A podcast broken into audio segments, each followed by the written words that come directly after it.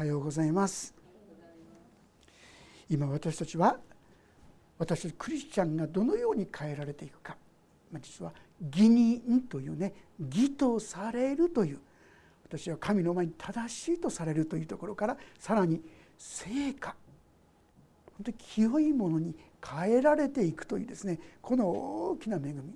さらに将来将来になるのは栄華と言いますけども素晴らしい輝き本当に主のそのようなものにされていくそういう道をですね学んでいるわけでありますが特に重要なこの義人そして成果そしてそこにおいてとっても大切なことそれが前回お話しさせていただきましたね。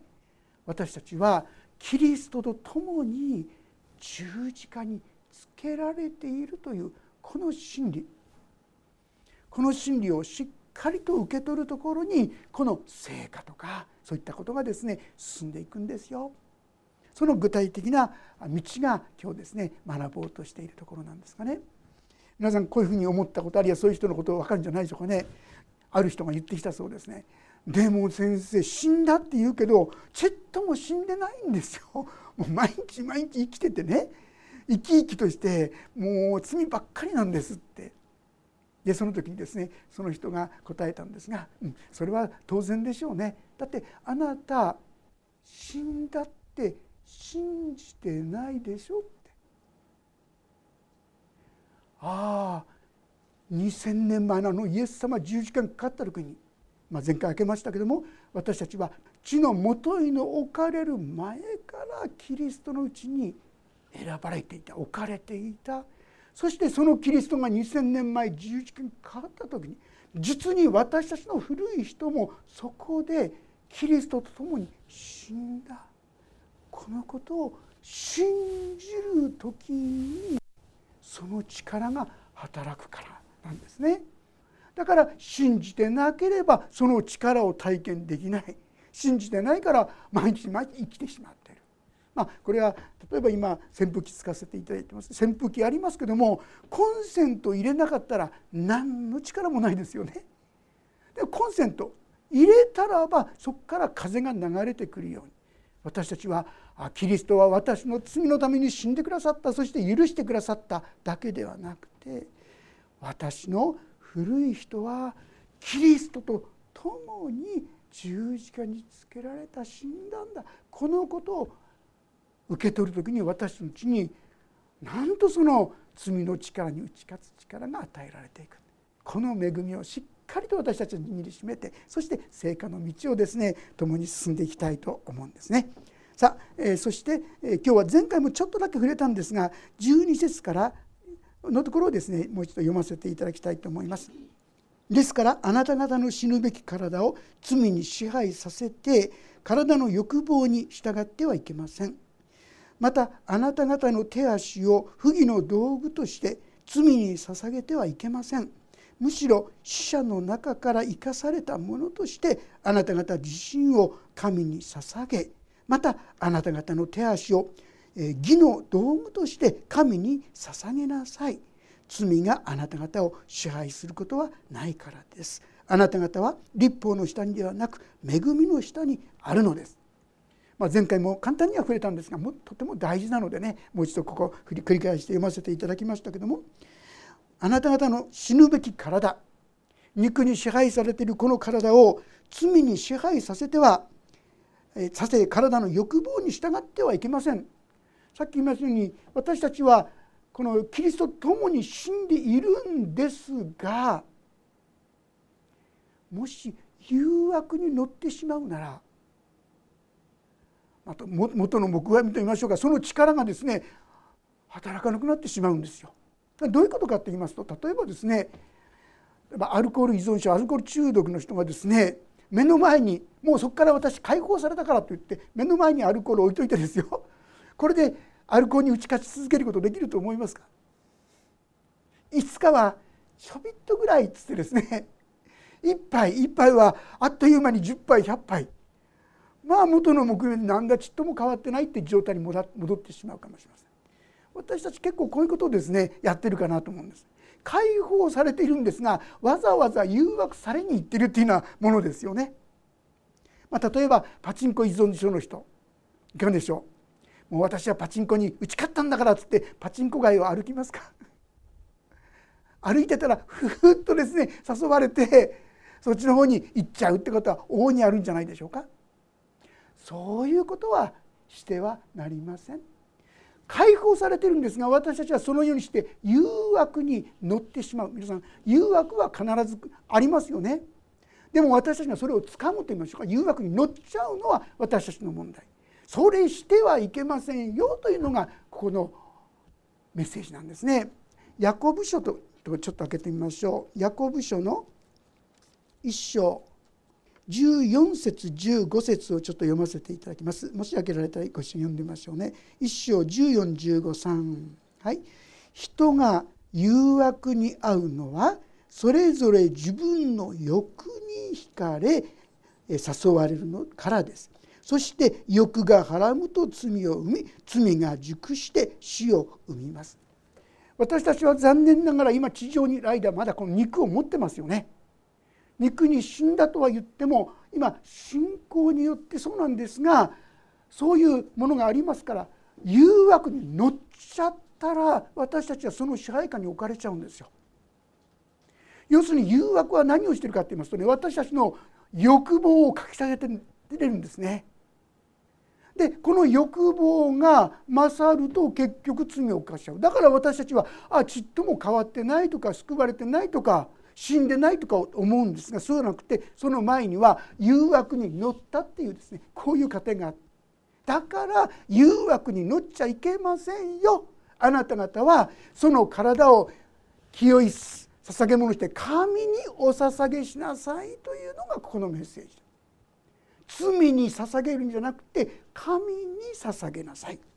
死ぬべき体を罪に支配させて体の欲望に従ってはいけません。せっかく許されてそれでから解放されているのにまた誘惑に乗ってそこに行っちゃう。いやいやその誘惑って強いんですよ。もうそうじゃないんです。あなたが乗ったからなんです。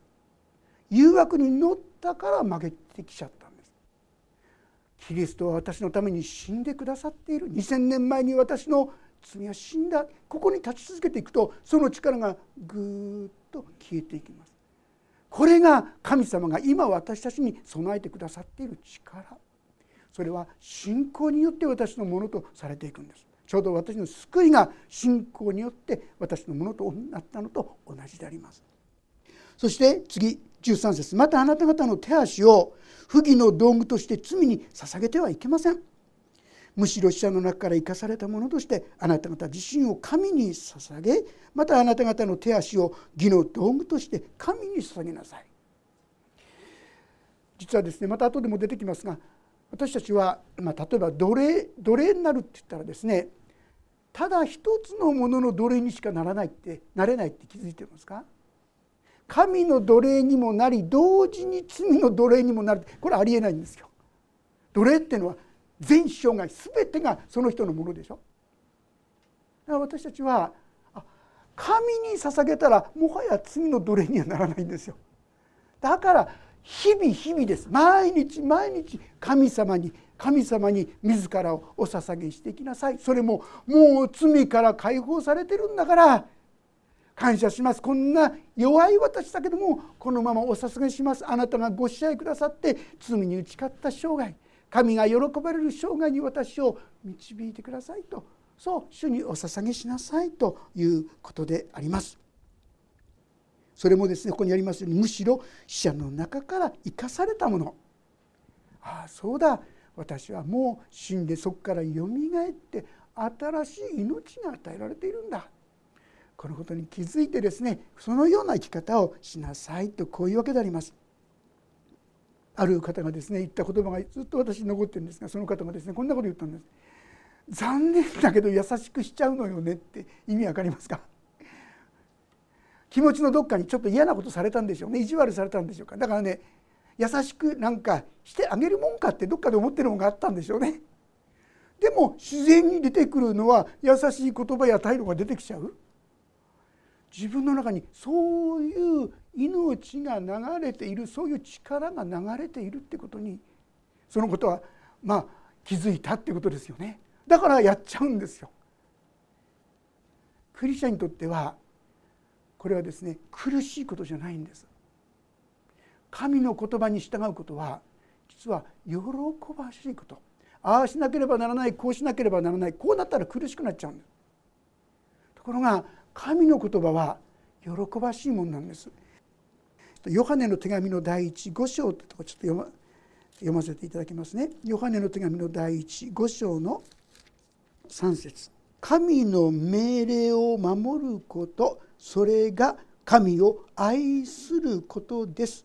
神の命令は重荷とはなりません。さっき言いました。神様によって罪許されて許されただけじゃない。キリストと共に十字架につけられたこのことを信仰を持って受け止めた人にとっては神に従うことが喜びなんですよ。あこの人に優しくしてあげたいなあこんなふうにこの人に助けたらこの人もっと元気になるんじゃないかな気が付くとなんかその人の喜ぶこと良いことをしてあげたいって考えてるんですよ。皆さんよく深く考えてください。昔の自分。考えてたことはですねどうやったら自分がみんなから一番いいと思われるかなとかね。いつも自分が上になることばっかり考えてた。あてあえて言うなら人を蹴落とすことを考えてた。考えてみたら神様だって信じてからどうしたら人が助かるのか喜ぶのか。いやいや昔だって親切にしようと思ったと思う方よく考えてください結局その時のよくやった親切はそうしておけばみんなからよく思われるからやったんと違いますか？そうすると褒められるからあるいは結局後になって自分がいい目を受けるから純粋にその人のことを思ってってことはほとんどなかったと思いますよくよく思い起こすとね。ところが神様信じて後後から皆さんの中でそう思うことが時々出てくるんですよ。あきっとこれ喜んでくれるからっつって犠牲払ってでもそれをしたくなっちゃうんですよ。そしてもしその人が喜んでくれたらもう無常の喜び犠牲払っててこっちが喜ぶっておかしいでしょ？理屈から言ったら。でもそういうことが起こるんですよ。神の立法は重荷にはならない喜びになるんですね。さあまた元に戻りますけどもそういうことであなたの方の手足を神義の道具として神に捧げる。私自身を神様をお捧げします。そうするとそういうことが重荷じゃなくてできるようになる。素晴らしいじゃないですか。ずっとですね罪の奴隷として苦しいところを歩むんじゃなくてねこれを捧げます。喜びながらその道を共に進んでいく。これ成果の道ですね。共に進んでいきたい。そう思うのです。さあその説明がさらに続きますが罪があなた方を支配することはないからです。もうこの十字架イエス様の十字架とともに自分が死んでいるということを受け取った人はもう罪の支配から脱してるんです。あなた方は立法の下にではなく恵みの下にある。このことを知ってくださいねってこういうことであります。15節。ではどうなのでしょうか。私たちは立法の下にではなく恵みの下にあるのだから罪を犯そうとなるのでしょうか決してそんなことはありません私がですね本当にイエス様の十字架は全ての罪を許してくださること分かった時で本当に嬉しかったですよね。どんな失敗もどんな愚かさもどんな醜いこともどんなひどいものもで全部十字架によって許してくださる分かった時嬉しかったです。でもその時ちょっとね行き過ぎちゃったかなと思いますね。というのはもうどんな罪でも許すんだからあんた何でもやんなさい大丈夫だよイエス様許してくれるからってその何でもっていう中にはね、まあ、いわゆる罪っていうかね そういうことも含めてっていうような感覚がちょっとあった行き過ぎですよ。神の立法を行う時に本当に喜びになる罪を本当に許してくれるんだけどももしですね私がそこで罪の道に行くと実はこれね股先状態って言いましょうか？そうなっちゃう。実はここに書いてあるのはですね16節。あなた方は知らないのですか？あなた方が自分自身を奴隷として捧げて服従すればその服従する相手の奴隷となるのです。つまり罪の奴隷となって死に至りあるいは従順の奴隷となって義に至ります。私たちが神に従っていながらですよ恵みの下にありながら罪の奴隷としての道が歩むっていうのは無理なんですよ。どっちかにしかできないんです。神に従っていくんだったらそれでいけるんです。でも罪の道も同時に行きたいとなったらですねこれ無理なんです。私たちこういうことをしばしばやってるんですよ。神様に従っていくけど多少の罪は多めに見てなんつってですね。そうじゃなくてその罪も含めて全部この罪を許してくださって感謝します。こういったものにもはや死んでキリストに従う道をどうぞ選ばせてください。その道を歩ませてくださいと捧げればいいんです。そうする時に従うことが喜びになっていくんですね。はっきり言ったようにそれは重荷とならないんですよ。ああできた。ああここで優しくできたこんなことができた。感謝に変わる。ねばならないの世界じゃなくて自ら進んでこういう世界であります。私たちは何に従うのか。神に従うならば神の奴隷。もし罪に従うなら罪の奴隷、まあ、先に死んでるんだけど誘惑に乗っちゃうとまたそういう世界に戻っちゃう。だからそうしないようにというこの警告でしたね。でそっちの道に歩むんですか？そうじゃないですよねってこういうことであります。17節。神に感謝します。あなた方はかつては罪の奴隷でしたが伝えられた教えの規範に、えー、心から服従し罪から解放されて義の奴隷となりました。私たちは神の規範伝えられた教えの規範に心から服従し罪から解放されてうんぬんとありますがなんか服従しなんて言われるとちょっと苦しい感じしません？なんかきついなクリスチャンになるってあれもしちゃいけないこれもしちゃいけないああしなきゃいけないこうしなきゃあなんか苦しい堅苦しいなってそんなことを考えた人私も考えましたけどねそんなことがあったかと思うんですけどもここで言うのはそんな難しいそういうことを言ってるんじゃないんですよ。例えばイエス様はあなたの罪はキリストと共に十字架にかかったんですよ。そのことをこの11節にあなた方認めなさい。あ認めればいいんだ。私はキリストと共に十字架にかかっているんだ。このことを認めることはできることでしょ。信じなさい。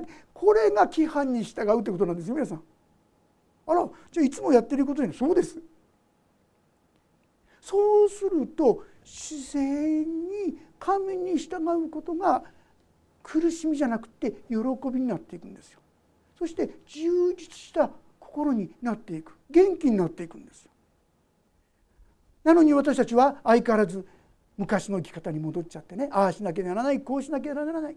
そうじゃなくて私に必要なのは「お捧げします」なんです。自分がキリストと共に死んでいますからこの体。罪に汚れていましたけども今清めてくださいました。これをあなたにお委ねします。あなたの御心に従って歩ませてくださいってお捧げすること。こうなると私たちは義の道に喜んで歩むことができるものになっていくんですよ。とこういうことであります。19節。あなた方の肉の弱さのために私は人間的な言い方をしています。以前あなた方は自分の手足を汚れた汚れと不法の奴隷として捧げて不法に進みました同じように今はその手足を義の奴隷として捧げて生活に進みなさい、まあ、ここにですねあなた方の肉の弱さのためにってこう書いてありますがこの意味するところは要するに霊的なことがまだよくわからない目が開かれてないからっていうことですよ。だからもう神様の真理が語られてもなんかピンとこないんですよね。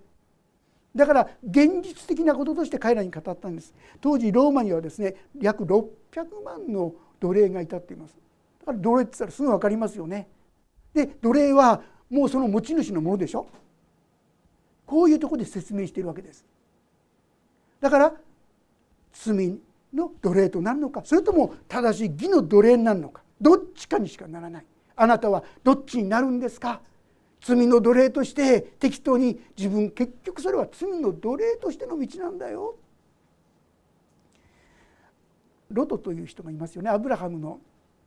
ある時にこの多くなったんでこの群れを分けましょうってなった時にロトにですねあなたの行きたいところっていいよってアブラハムはね謙遜に本来ならアブラハムが自分で取るんでしょうけどもそう言った。でその時ロトはソドームとゴモラの近くにその土地を取ったとても見晴らしが良くて緑がいっぱいで豊かに見えたの。でも彼の心の中に密かなその思い自分のいいところを取るその思いが強かったんでしょう次の記述に出てくる時にロトはですねソドムとゴモラに住んでいたって書いてありますよ。私たちはあっという間にそういったものに流されてしまって結局そういったものの支配の中に置かれてしまう。私たちはですからそうではなくて義の奴隷として神にお捧げする神に従うこの道を自分のここだけは自分の思いでいきたいではなくて全てを神様お捧げしますこの時に私たちはまさしく神様の祝福の道を進むことができますよとこう言っているわけであります。20節。あなた方は罪の奴隷であった時義について自由に振る舞っていました。この意味分かりますか？罪の奴隷であった時要するに罪の支配人の中に置かれてた時には義ということについては「んな真面目にやることないよ適当にやればいいんだよ」って聖書の言葉とは裏腹な自分勝手な思いに従って歩んでたでしょうってこういうことですよ。ではその頃あなた方はどんな身を得ましたか？今では恥ずかしく思っているものです。それらの行き着くところは死ですって書いてあります。私たちは適当にこの世とも歩み、まあ、神様ともそこそこに歩む。これがいいんじゃないかなって思っているかもしれませんが結果としては罪に支配されてしまう生き方だよ。じゃあそこで本当に豊かな素晴らしい生活ができたんですか？よく思い出してごらんなさい。結局思い出せば恥ずかしく思うようなことじゃないですかって私印象深いある方ですね、まあ、インターンの時でしたのはある、まあ、とてもですね企業的に成功した業界のナンバー3なんて人だったんですけどもその人がですねあのその人の目標はねその町一番の家を建てることだ。である意味でね本当に建てたんですよ。すごいんですね。もうブワーッと塀で囲まれて中に入ったらもう全部大きな敷石があってそこに池があってですね。まあ素晴らしい。玄関に入ったらまあ全部もちろん大理石でですね。段があるとこんな感じでね。ねってすごいですね。ってこう私その方に言ったらね。恥ずかしいことをしてしまいましたってそのことがつくづく言うんですよ。バカなことをしましたってね。そのことはもうこれはそれが本当に自分の夢だった。それさえできればと思っててやってでも本当にバカなことをしてきましたってですね今走ってるんですよね。私たちは罪の道が一見素晴らしく見えるけど神様の光が入ってきた時にそんな道は本当に愚かだったと気づくんじゃないですかとこういうことでありますね。そしてその結果私たちは滅びに向かうとこう記されるわけであります。22節しかし今は罪から解放されて神の奴隷となり清潔に至る身を得ています。皆さんもう得ていますって書いてあるでしょ？皆さんもたくさんかどうか知りませんけどもちょっとずつは得ていると思いませんか？確かに前よりはちょっと苛立つことが減ってきたかなとかね。こんな時にも平安に歩めるなとか。でもあんまり多くないかもしれませんね。それはここで言っている。キリストと共に死んでいるというこの信仰の道に踏み出してなかったからと違いますか？そのことを信仰って受け取ってないからどうも力がですね扇風機にやっても電気が入ってないみたいなもんですよね。ああキリストと共に私は死んだんだ。信仰を持ってこのとに生み出し今日のところ。だからこの私自身を弱いけどめちゃくちゃだけどお捧げしますってこうする時に私たちは不思議な神の力を経験するようになるんですよ。神様の恵みの中に歩むことができるんですよとこういうわけであります。22節しかし今は罪から解放されて神の奴隷となり清潔に至る身を得ていますその行く道行くつくところは永遠の命です罪の報酬は死ですしかし神の賜物は私のキリストイエスにある永遠の命です。永遠の命というのは単に永遠に続くというような意味じゃありません。もっともっと豊かな本当に素晴らしい命と希望に満ちた。それが最終的にはさっき言いました栄華ですよ皆さん。イエス様があの変貌山の上でイエス様が光り輝くものに変わったように私たちも栄華される。そのうちの一人になるっていうんですよ。とんでもない世界が私たちに約束されているんですよ。ああそんな変な余計なことに道草食ってらんないな。ああ私はこの神の道を歩んでいこう。この決断こそ大切ではないでしょうか。神様はその決断を大いに喜び祝福してくださる。そう思うんですね。なんかですねあの本田浩二先生って私たちの時代も日本中に伝道者としてでも行ってですね福音を伝えてくださって昔仙台にも来てくださったんですがねこの方のモットーはねいつでもどこでも何でもだはいだそうですね。いつでもどこでも何でもはいだそうです。神様に向かってですよ。神様がですねいつでもどこでも何でも言われる。はい。神様あなたにお従いします。それはやっぱり祝福をいただいていく道ですよね。共にそんな道を選び取りそして成果の恵み本当に変えてってくださってるっていうこんなですね恵み祝福を私にもっともっと味わわせていただけたらと思います。お祈りをいたします。天の神様あなたは私たちに素晴らしい道を備えてくださっています。でも不信仰な目はなかなかそのことを素直にそのまんまに受け取ることができないのです。憐れんでください。でもしよあなたは確かに私たちをキリストのうちに選んでそしてその神様肉に古い人にキリストと共に十字架につけられるという恵みにただ信仰によって導き入れてくださいました。